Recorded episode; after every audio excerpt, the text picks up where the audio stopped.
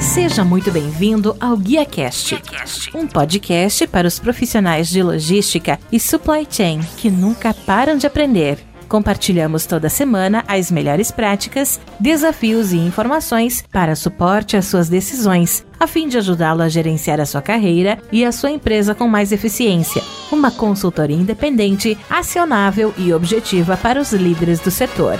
Vamos ouvir.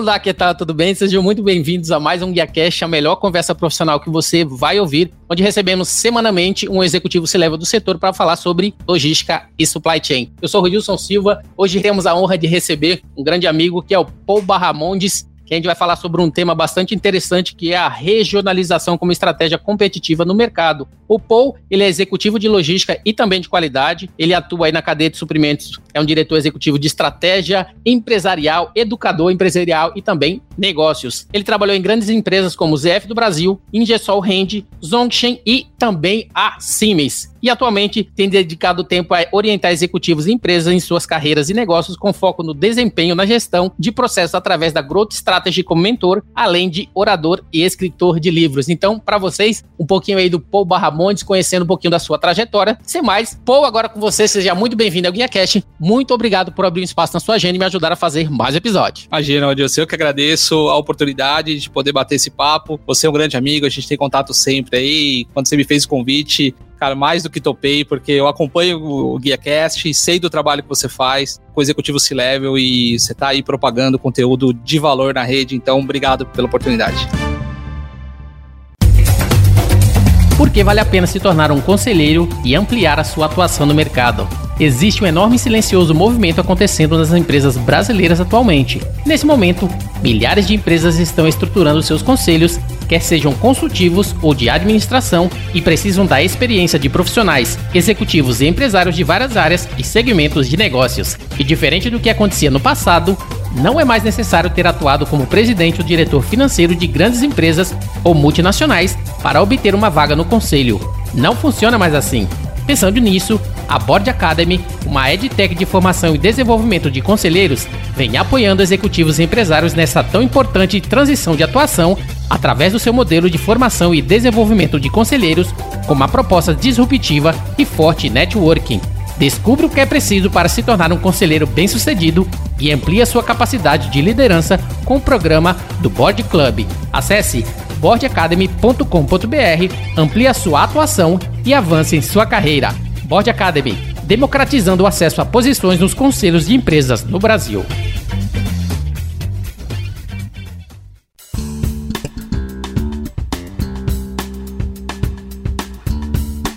Como eu falei, o nosso papo de hoje é para falar um pouquinho sobre regionalização, dando continuidade, né, até para falar um pouquinho, trazer um spoiler do pro público, né, do nosso bate-papo de hoje. Você poderia falar para a gente o que, que seria o processo de regionalização, até porque não é algo tão comum que a gente ouve habitualmente na cadeia de supply chain como um todo. O que, que seria isso e como que você poderia introduzir para a gente, como que se aplica principalmente no nosso espaço aqui no Brasil? Vamos lá. Processo de regionalização nada mais é do que você transformar um item que normalmente você importa ele num produto local com uma qualidade igual ou superior ao item importado. Sempre quando eu falo superior, normalmente é motivo de polêmica, né? Vai assim, poxa, mas eu importo um material de determinada região, né? Como é que você vai conseguir fazer um material com uma qualidade superior? Quer dizer que a gente sabe fazer o produto, né? Sabemos e sabemos muitas vezes fazer melhor. Por quê? Porque por mais que você importe, o mercado deles é diferente do nosso. Às vezes nós temos particularidades que não é considerada no produto importado e quando você ajusta para o mercado local, você tem um produto com uma qualidade sim superior percebida pelo cliente. Então, esse trabalho, né, que eu vejo as empresas investindo muito pouco ainda, né, elas deveriam investir mais, principalmente com a alta do dólar e a alta do euro, mais do que nunca é fundamental, não só para fomentar as empresas locais que têm capacidades incríveis de execução, mas também para reduzir custo e você ter a operação mais na sua mão, né? E não contar com variáveis, não teve voo, ah, não, não conseguiu trazer, ou teve problema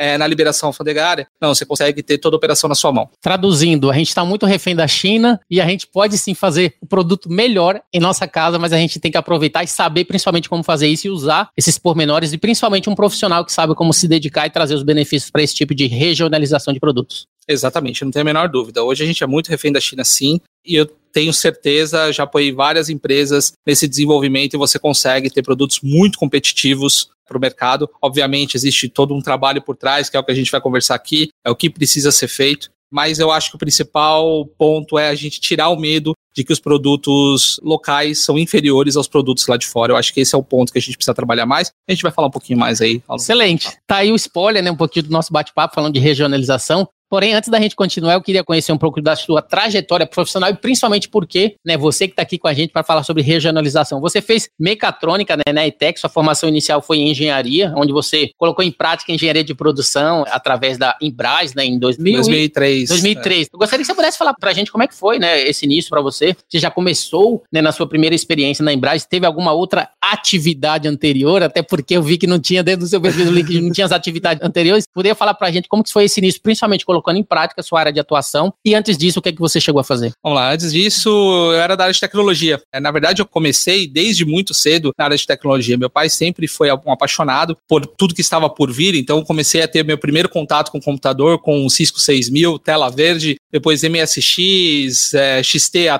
Então fui acompanhando toda essa evolução da informática passei a fazer manutenção de computadores, então meu pai tinha uma loja de informática, então nós dávamos cursos é, pra você ter uma ideia, eu dava curso de Lotus 1, 2, 3, acredite ou não, o precursor do Excel. E a partir daí eu fui desenvolvendo toda essa parte de manutenção, fui para a parte mais eletrônica, manutenção de monitores, é, impressoras, web designer, mas não era aquilo que eu queria para mim.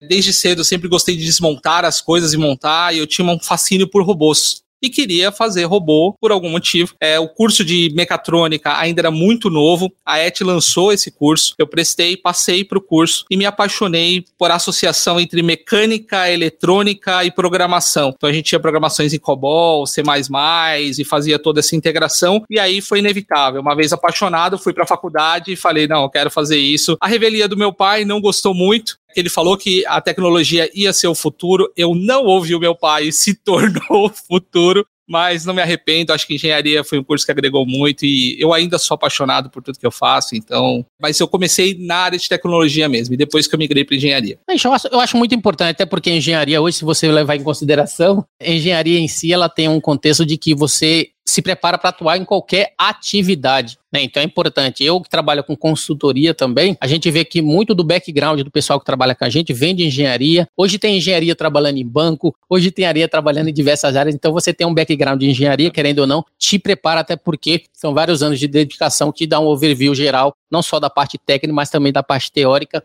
e um pouco da parte prática no contexto aí de você se tornar um profissional e atuante em qualquer área. No seu caso, você não seguiu, né? Esse pretexto inicial não seguiu, né? Esse contexto de fazer aquilo que você gosta, mas assim como a gente falou no início, você se formou em engenharia, você também trabalha hoje, como a gente falou um pouco na sua apresentação, tem atuado como executivo global, voltado aí de supply chain, mas principalmente também executivo voltado para orientação dos executivos, orientação de carreira, o que é bastante importante, né? Você também tem um canal no YouTube, você tem atuado com a Growth Strategy, exatamente trazer profissionais e executivos, né, dentro de um contexto de que eles se apresentem melhor para o mercado, tenham um renome, principalmente saibam como voltar para o mercado de trabalho, às vezes ele precisa de uma orientação e alguém que tenha esse contato, que tenha o um network e que o preparem para poder ser bem sucedido em todo esse processo. Eu gostaria que pudesse falar um pouquinho exatamente sobre isso, né? Meio que um pitch da Growth Strategy, como é que funciona também essa atividade de criar esse espaço para mentorar carreiras, algo que você já está fazendo há algum tempo. É, a Growth Strategy nasceu da demanda que eu tive é, enquanto executivo, né? De pessoas sempre me perguntando, poxa, mas como é que você evoluiu na carreira? Como é que você mudou de empresa? Ou mais ainda, como é que você foi para a China sem falar inglês e já conseguiu um emprego para trabalhar lá? E aí eu percebi que o networking sempre foi muito presente na minha carreira, só que eu tive sempre um problema. Desde o início da minha carreira eu não falava inglês. Eu sempre estava um pouquinho distante dos meus concorrentes, né? Até para poder entrar numa multinacional não foi tão simples. Eu tive que trazer estratégias, posicionamento. Então eu tive que trabalhar minha marca, reputação, posicionamento. E as pessoas sempre me procuravam justamente para poder tirar essas dúvidas. E aí foi quando eu fiz essa inversão do mundo corporativo e que abri a Growth, eu passei a orientar uh, profissionais executivos justamente para construir esse posicionamento, saber contar sua história, saber vender os seus cases de sucesso, como é que ele apresenta toda a sua história para o mercado. Então, a Growth nasceu daí. Então, nós temos o foco não só para carreira, mas também para negócios. Na verdade, a sua carreira, você é a sua empresa, no final das contas, não muda, né? O marketing para empresas não muda para o marketing pessoal. Tem algumas pequenas nuances que você precisa considerar, mas no final das contas, você é uma empresa, você precisa se vender como uma empresa e você vende as suas horas para a empresa que você trabalha. Então a Growth se especializou não só para negócios, mas também para apoiar executivos. Hoje o carro-chefe da Growth é essa orientação de executivos, por incrível que pareça, a demanda é maior, principalmente pós-pandemia, né? Pós-pandemia não, estamos ainda em pandemia, mas ainda é um negócio que realmente as pessoas precisam investir mais. Excelente, eu acho que está aí mais um exemplo, né, de pessoas que fazem inúmeras coisas. Eu, no meu caso, eu trabalho com consultoria, eu faço podcast, eu trabalho com eventos, então é bem importante sempre a gente se reinventar e dentro desse contexto executivo, em que as pessoas precisam também se reinventar, a gente sabe que existem, como você falou, técnicas, existem meios para você conseguir fazer isso. A gente vê muito um executivo que passou 10, 15 anos numa empresa, quer voltar para o mercado, não sabe como fazer isso. Então existe todo um posicionamento necessário e é para isso que a Growth Strategy está aí, para orientar esses executivos nesse espaço e principalmente dar o que é necessário para que ele consiga se reposicionar e principalmente não só se reposicionar naquela função que ele estava, mas também dar um passo, um up a mais, mostrando claramente por que, que ele veio e quais são essas qualificações que eles têm. Falando Exatamente. um pouquinho ainda da Growth, né? Quem é a equipe da Growth hoje, né? Quem faz parte dessa infraestrutura associada a essa orientação de carreira e principalmente planejamento que você tem buscado aí para os executivos, se leva do setor e, esse reposicionamento? A Growth, antes da pandemia, né, eu tinha alguns consultores junto comigo. Com a pandemia e o mercado dando uma aquecida, é, teve uma movimentação dentro da Growth. Hoje a Growth sou eu e mais a Ana Melecardi, que me apoia em todos esses projetos. Mas a Growth está pautada no Paul mesmo, mesmo porque é um conteúdo muito difícil de você conseguir capilarizar, né? De você ter outros consultores. É difícil de você formar, mesmo porque existe todo um background da minha carreira que eu trago como experiência e como expertise para esses executivos. Então hoje a Growth é o Paul Barramontes e a Ana Melecardi, que juntos aí têm apoiado empresas transformarem os seus negócios, as suas. É, e tem dado muito certo. Tem sido muito bacana essa jornada. Excelente. Tá aí, pessoal, um pouquinho do Paul, um pouquinho da Growth Strategy. Se você quiser conhecer um pouquinho mais também dessa atividade relacionada à carreira, mentoria, principalmente business, basta você entrar em contato aí com eles, que eles vão poder estar tá ajudando aí a mentorar você em sua carreira profissional. Paul, dando continuidade, nosso tema o processo de regionalização como estratégia competitiva no mercado. Primeira pergunta, né? Como você deu um spoiler no início, por que, que é tão difícil a regionalização na América Latina? O que, que você pode trazer desse contexto? Ou não, né? É difícil mesmo? Que, quais são os entraves que as empresas que querem estar tá fazendo essa atividade, eles enfrentam, principalmente levando em consideração o que a gente falou. É um assunto que as empresas acabam não fazendo muito. Por que, que isso acontece? quão importante é mostrar para eles que eles podem ter benefícios de estar tá fazendo isso na sua empresa e principalmente ter maior lucro confiando aqui nos nossos fornecedores locais. É bom, o que eu percebi ao longo desses anos, trabalhando com regionalização, fazendo na prática, né, pelas empresas que eu trabalhei e apoiando empresas nesse processo, são os vieses inconscientes, por incrível que pareça. Acho que a maior dificuldade, ou o maior desafio que eu tive ao longo dessa jornada foi conseguir provar para as engenharias que sim, é possível né? Então, muitas vezes, quando nós compramos os, os, itens importados, nós não temos muita informação, então requer todo um estudo local para garantir que a gente consiga atender todas as especificações. E não só isso, não só as engenharias em si, não estou criticando nenhuma engenharia, tá? Isso é normal, a gente realmente tem uma deficiência de informação quando a gente importa os itens, mas também a questão dos fornecedores fazer regionalização como ela deve ser feita para que se torne uma vantagem competitiva você precisa estar sempre de olho no mercado e nos players que estão trazendo novas tecnologias e novos processos. Então, se você não está sempre mapeando, sempre visitando, sempre buscando empresas, esse é um ponto que também impacta. Você está sempre mais do mesmo, é sempre os mesmos fornecedores. Você não quer trazer novos fornecedores on board e um novo player no mercado, um novo player para sua base pode fazer toda a diferença no processo de regionalização. Então, são essas duas vertentes. A questão de você não ter uma estrutura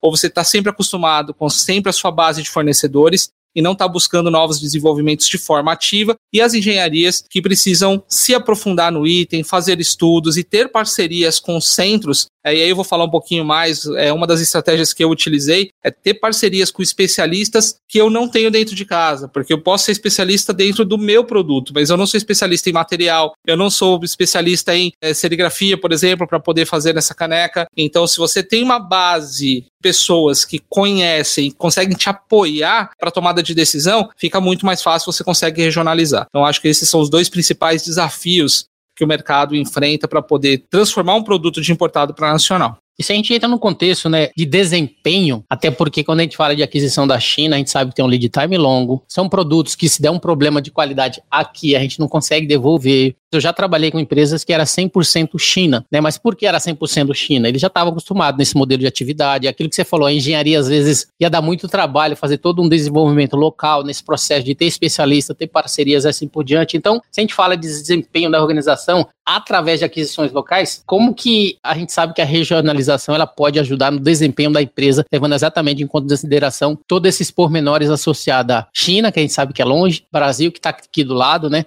falando de desempenho, o que, que muda? Principalmente em empresas que você já teve esse processo de implementação. Não, muda tudo. Você passa a ter a operação 100% na sua mão. Você passa a não contar com variáveis que são importantes no processo. Então, é, você tem a questão, vamos colocar o mercado hoje, mais ainda com essa questão da Rússia e Ucrânia. Você tem uma dificuldade de encontrar voos, você tem uma dificuldade logística muito grande para você trazer esse item. Então, você já tem uma variável de como é que eu consigo encontrar, se eu não vou fretar um avião para trazer o item para mim, eu tenho que trazer fracionado. Então, você já tem essa dificuldade. Outra dificuldade é quando o material chega no Brasil. Então você não consegue garantir que você vai ter canal verde, né? A não ser que você tenha um OEA implementado dentro da sua empresa, que você consiga trazer o item de uma forma mais rápida. Você tem essas variáveis e que você tem que incluir no lead time, o que acaba deixando o processo mais complexo e o seu cliente com certeza vai reclamar se em algum momento alguma dessas variáveis impactar no prazo de entrega. Com o produto regionalizado, você tem tudo na mão. Você tem o fornecedor numa localidade próxima. Se não for tão próximo, nível Brasil, nós ainda estamos falando que está dentro do nosso território. Você tem toda a parte de acompanhamento que você pode fazer no fornecedor. Você tem um maior controle das entregas, um maior controle do processo produtivo, porque é muito mais fácil você colocar uma pessoa dentro de fornecedor aqui no Brasil do que colocar na China. Eu, por exemplo, trabalhei na China, eu tive que ir para lá para poder garantir a qualidade das entregas né, e fa fazer com que os itens cheguem do jeito que a gente precisa. É, variáveis, por exemplo, que podem ocorrer de dano no transporte, aqui a gente também pode ter, mas é muito mais fácil uhum. de você uhum. fazer uma troca, ou seja, é, você consegue ter muito mais controle e ter uma garantia, você vai atender melhor o seu cliente, você vai ter uma experiência diferente com o seu cliente. O que, que eu posso te dizer? Que de todos os itens regionalizados, os clientes passaram a querer cada vez mais que a gente regionalizasse item. Então você imagina que nós já tivemos rotores enormes, né, para poder fazer um reparo na Alemanha. Então você imagina tirar um baita de um rotor daqui, levar para a Alemanha para fazer um reparo, para depois trazer esse rotor, por que não fazer no mercado nacional? É, e depois o cliente só querer que, porque ele podia acompanhar, ele podia estar próximo. Então, assim, você só tem ganhos com a regionalização, além do custo, né? Eu não estou colocando custo na variável, mesmo porque você consegue ter uma redução de custo e um aumento da sua margem de forma exponencial, principalmente com o dólar e o euro do jeito que está. Isso é excelente a gente tocar no assunto, inclusive, quando a gente falou, falou agora da Rússia e China, né? Eu venho através de uma experiência recente que a gente está, a gente sabe, no mundo inteiro está faltando semicondutores, está faltando chips, a gente vê montadoras parando por falta de semicondutores, diversas outras empresas também parando por causa disso. E essa guerra, o que, que ela traz? Muitos desses insumos ou vem da Ucrânia ou vem da Rússia. Automaticamente o seu fluxo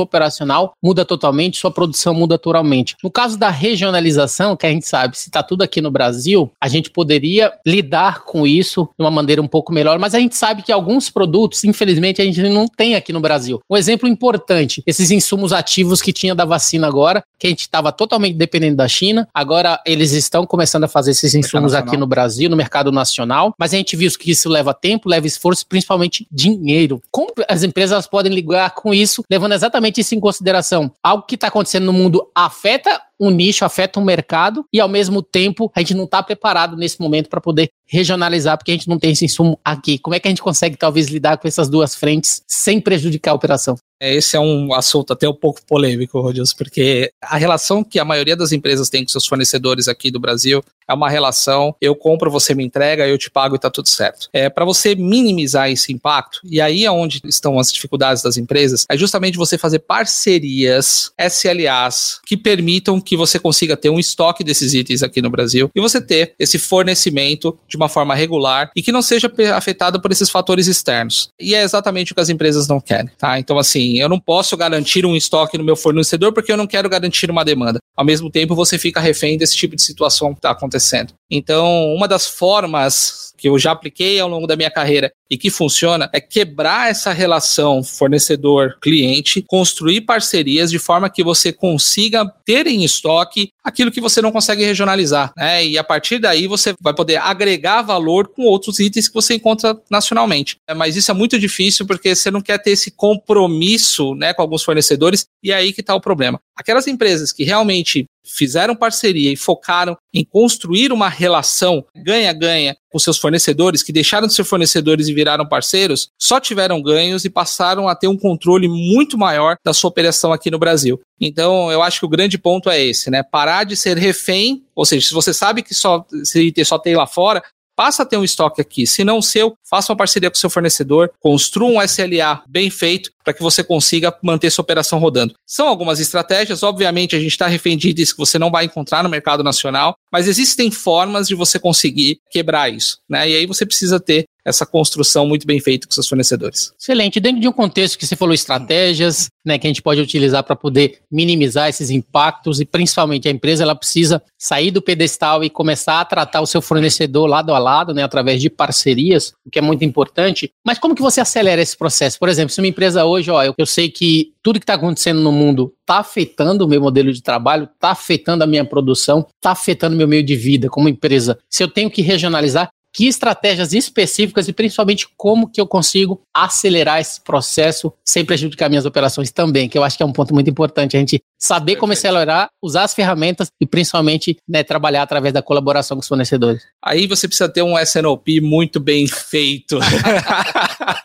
acho que era isso que você queria extrair pois de é, é. Você precisa ter um SNOP muito bem feito. Porque se você tem uma boa previsão do que o mercado vai te demandar, você consegue fazer um bom planejamento e ter os materiais que você precisa em estoque. Então, esse é o grande ponto que eu vejo que as empresas ainda se batem nessa questão. É vendas brigando com supply chain, supply chain brigando com vendas, empresas é, formando silos ao invés de formar áreas colaborativas. Eu acho que esse é o principal ponto, porque uma vez que a gente tem uma empresa rodando como uma engrenagem em todas as áreas em prol de, do mesmo objetivo, por incrível que pareça, já passei por cinco companhias e posso dizer que em todas elas eu encontrei essa situação, você acaba tendo esse tipo de situação. Eu, por receio de manter o material muito grande no estoque, porque eu tenho que reportar o quanto eu tenho no estoque, o meu inventário, o meu giro, eu não vou ter esse material, mas ao mesmo tempo vendas está com uma previsão que eu não conheço. Então o grande ponto é, você quer regionalizar e regionalizar bem e não ficar refém desse tipo de situação, as suas áreas de vendas, compras, logística, a sua área de planejamento, ela tem que estar tá muito bem afinada, muito bem alinhada,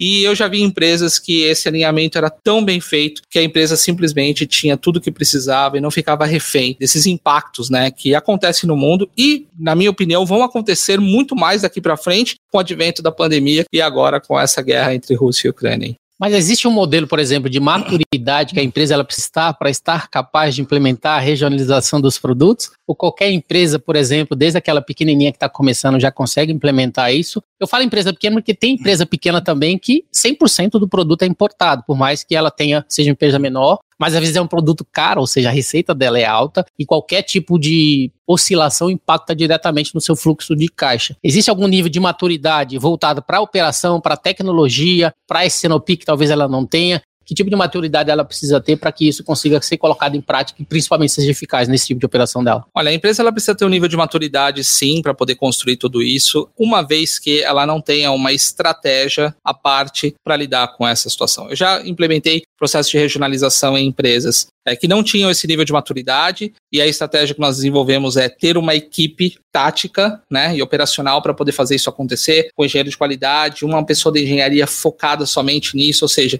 Se a empresa não tem esse nível de maturidade, você cria uma célula somente para você fazer regionalização, tá? Que foi o que aconteceu exatamente no caso da Ingersoll Rand, quando eu trabalhei lá. É, a operação criou uma célula à parte onde tinha uma pessoa de compras, uma pessoa de desenvolvimento, uma pessoa de engenharia focada dentro de uma sala trabalhando só para isso. Essa é uma situação onde a empresa, apesar de estar operando, de ter o seu nível de maturidade, mas para esse tipo de operação requeriria uma equipe tática se a empresa ela já tem um nível de maturidade, as áreas estão funcionando bem, ok, esse processo não vai ser tão danoso. Mas a minha sugestão para todas as empresas é: separa. Regionalização é um processo que vai envolver tempo, dinheiro, testes, validações. E se você coloca isso dentro da dinâmica de uma empresa comum, você vai ter que concorrer, por exemplo, com a demanda que a engenharia já tem, com a demanda que compras já tem. Isso acaba atrasando o processo né? E aí você não consegue ver o ganho no curto prazo, você acaba abandonando esse processo ao longo do tempo. Ah, então, quando você constrói uma equipe tática operacional para poder fazer isso acontecer com grandes especialistas e uma, uma base de fornecedores de suporte, você isola isso da operação da empresa e você consegue ter esse processo cada vez mais acelerado. É, isso é bem um exemplo do que acontece em projetos de consultoria. Quando a gente trabalha com consultoria, que você traz a proposta para o cliente, proposta técnica, proposta comercial, a gente já tem nas cláusulas que existe a necessidade de ter uma equipe dedicada dentro Exatamente. daqueles fluxos de projeto, de não ter concorrente em relação às atividades que eles vão fazer internamente, até porque a consultoria ela tem um tempo, ela tem um cronograma, ela tem um timeline, ela sabe que ela vai passar, ela sabe as etapas que ela vai passar, e é através dessa equipe dedicada que os resultados eles vêm, porque você tem a consultoria com a equipe dedicada e a empresa com a equipe dedicada, e automaticamente isso acontece. Então, para regionalização não é diferente. Não é diferente. Mas principalmente a gente falou de regionalização, o ponto principal, resultados, né? Quais são esses resultados, né, que as empresas que seguem essas premissas, né, que você falou, seguem essas premissas, principalmente profissionais e principalmente boas práticas, né? Dentro desse contexto de regionalização, resultados e quais são as principais boas práticas das empresas.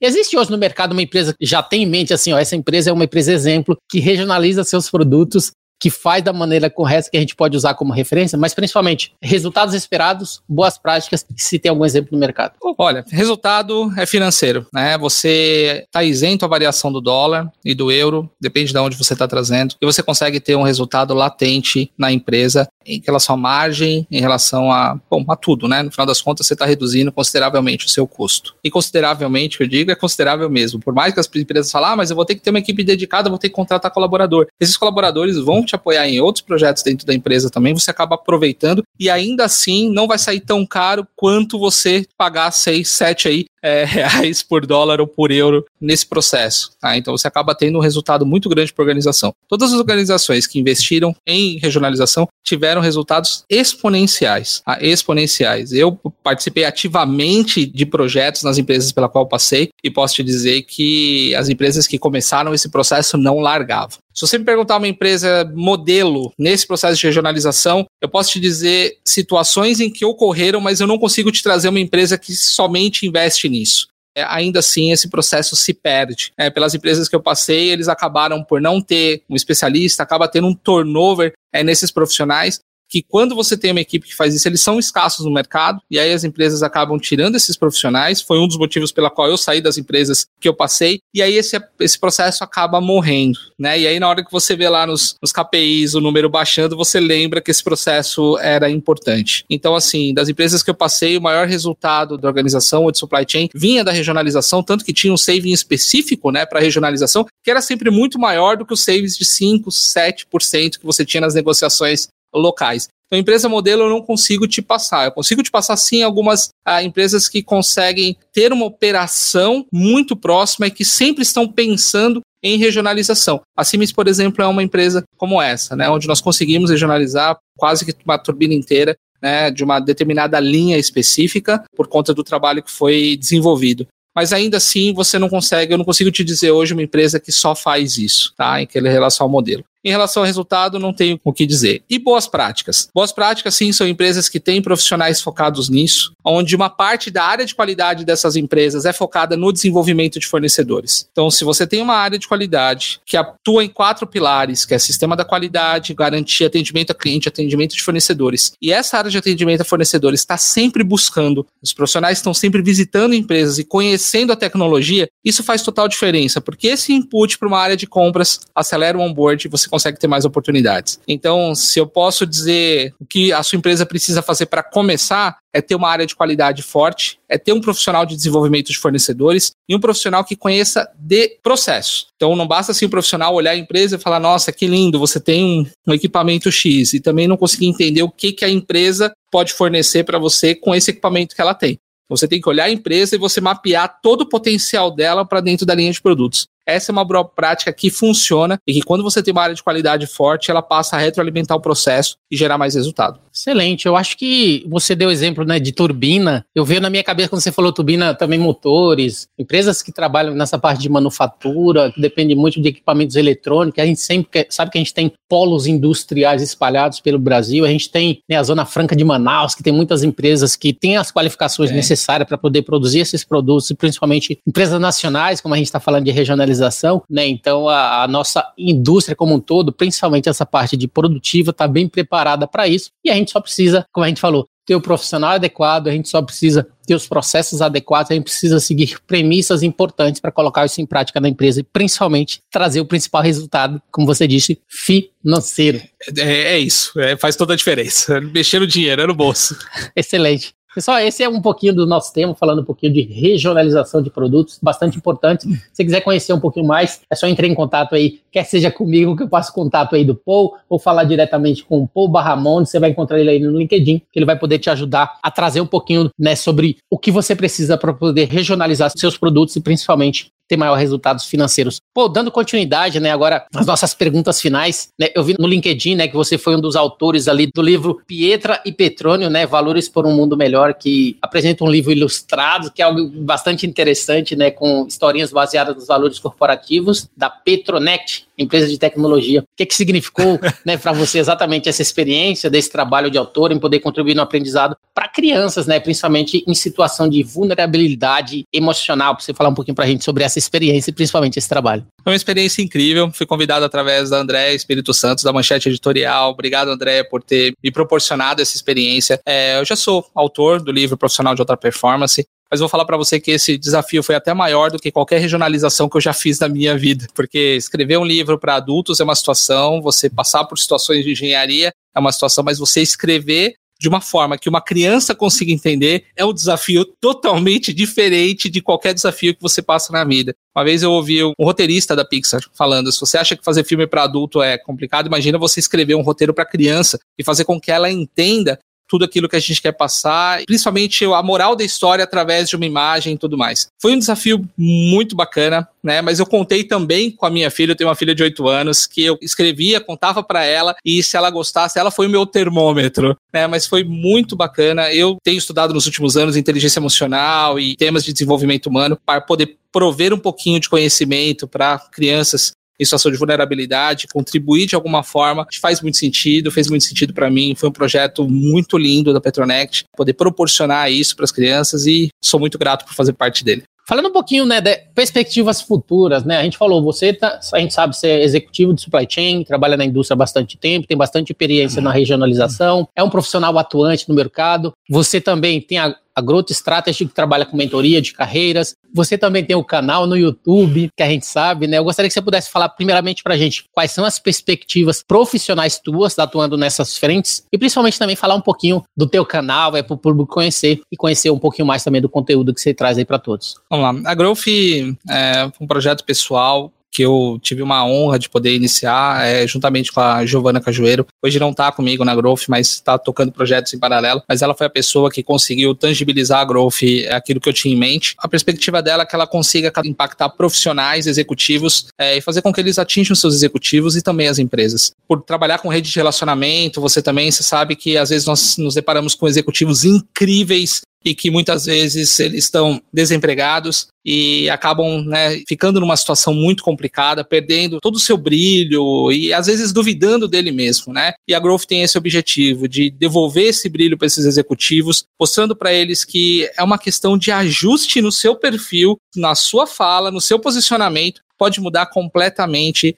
o seu resultado e conseguir voltar num patamar igual ou superior a que ele estava. Então, essa é a perspectiva da Growth de cada vez mais impactar profissionais executivos e mostrar para eles que é possível você se recolocar, independente da idade, de você fazer uma transição de carreira para qualquer área. Eu já estou na minha sétima transição de carreira, comecei com informática, passei para engenharia, depois fui para desenvolvimento humano, depois já fiz de tudo e posso dizer que sim, é possível. Então, esse é o, é o foco da Growth para o futuro, de cada vez mais impactar profissionais. O canal do YouTube nasceu com esse objetivo de gerar conteúdo é conteúdo de valor. Então é um canal colaborativo, então não é um canal que eu faço sozinho, eu trago executivos e o canal está aberto para você executivo, se quiser fazer um programa no canal da Growth, ele está à sua disposição, justamente para levar conteúdo de valor. Eu percebo que a internet ela tem se tornado um local de entretenimento. Para mim, a internet é um local de aprendizado. É, já várias pessoas que visitam o canal falam assim: nossa, pô, você tem um MBA de graça lá dentro. Porque eu recebo profissionais como o Rodilson, que já esteve lá comigo, gerando conteúdo, falando de tendências, porque você coletou todas essas informações da sua rede, Sim. consolidou e fez uma curadoria.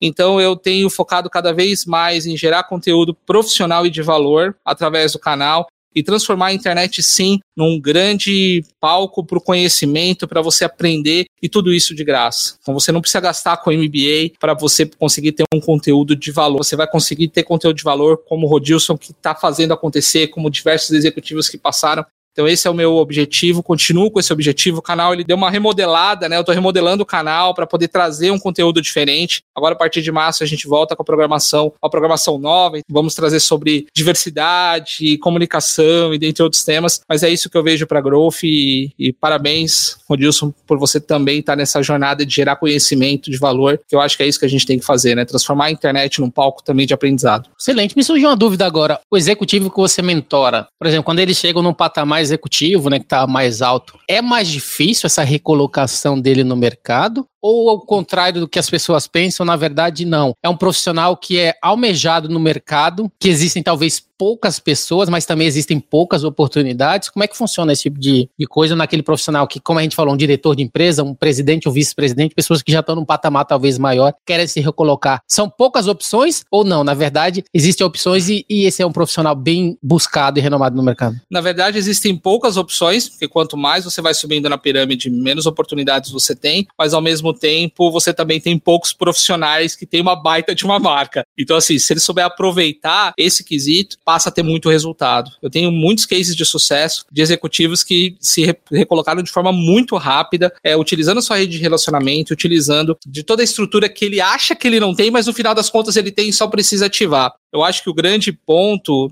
dessa questão é o executivo trabalhar, sim, dentro de uma empresa e utilizar essa patente enquanto ela está lá, mas em paralelo ele construir a sua própria patente. Né? Você veste a camisa da empresa, mas e a de baixo dessa camisa? Você está vestindo a sua? Você está trabalhando em prol da sua marca pessoal e da reputação? Você mostra para o mercado o executivo que você é ou é sempre o nome? Então, por todas as empresas que eu passei, eu sempre busquei ter o nome Paul, não o Paul da. E isso fez toda a diferença na minha carreira. Sim. então, assim, Acho que tem poucas vagas sim, mas se o executivo souber trabalhar isso muito bem, ele tem mais oportunidades do que escassez. Excelente. Tá vendo aí, pessoal? Aqui você aprende um pouquinho sobre o POU, aprende sobre regionalização, aprende sobre carreira, como se posicionar aí como profissional, né? Então é bastante importante a gente entender. O Paul ele falou que ele mudou oito vezes, né, de área, né? Eu aos poucos estou fazendo também diversas atividades, então é importante você profissional né, sair da sua zona de conforto e principalmente se preparar para atuar em diversas frentes. O mercado ele está mudando, o mercado ele exige melhores profissionais, profissionais mais preparados, aqueles que estão mais preparados vão se destacar e vão estar preparados para usufruir as oportunidades. Então você que está acompanhando a gente, falando um pouquinho não só de regionalização, mas principalmente de carreira, se posicione, aprenda, seja um profissional diferenciado, se precisar de ajuda para se recolocar, fala com o povo, tá bom? Pô, essa foi minha última pergunta, né? De qualquer forma, eu gostaria de agradecer a sua participação, a sua disponibilidade de estar com a gente, né? E principalmente gostaria que você pudesse deixar os seus contatos, principalmente, e fazer as considerações finais aqui para os nossos guiacasters. Isso, eu que agradeço a oportunidade. Mais uma vez, parabéns pelo trabalho de gerar conteúdo. É, eu acho que isso é muito importante. Como executivos, nós temos esse papel de não só dar resultado para a empresa, mas também impactar as pessoas. Eu acho que todo esse trabalho que a gente tem feito de mídia, de geração de conteúdo, tem isso, é impactar cada vez mais pessoas. Então, é, obrigado pela oportunidade, fico muito feliz de fazer parte desse projeto, estou sempre à disposição, sabe que você pode contar comigo sempre. Considerações finais, agradecer você, público, se precisar do Paul através do LinkedIn, Paul Barramondes. Você não vai encontrar muitos por aí. Estou no LinkedIn, no Instagram. Lá no LinkedIn você vai ter o meu cartãozinho digital, onde você vai ter meu celular, meus contatos. Fique à vontade para poder tirar qualquer dúvida sobre carreira, sobre regionalização. Então, estou sempre à disposição. Eu respondo todas as mensagens às vezes não na velocidade que a gente gostaria, mas todas as mensagens são respondidas e vai ser um prazer interagir com você. Nossa vida é networking, né? Quiser tomar um café virtual, pode entrar em contato comigo. E obrigado, obrigado por você acompanhar o conteúdo do Rodilson, obrigado por vocês que me acompanham aí também na rede. E vamos juntos aí construir conteúdo e impactar cada vez mais pessoas.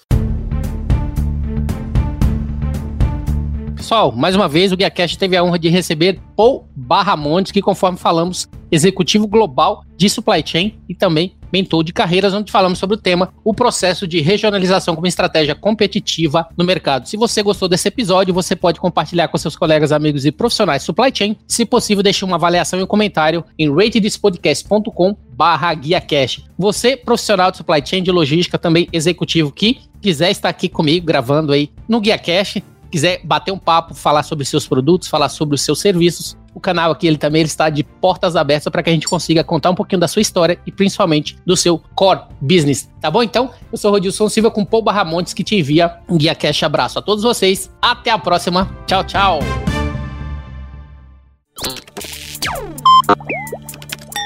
Equalab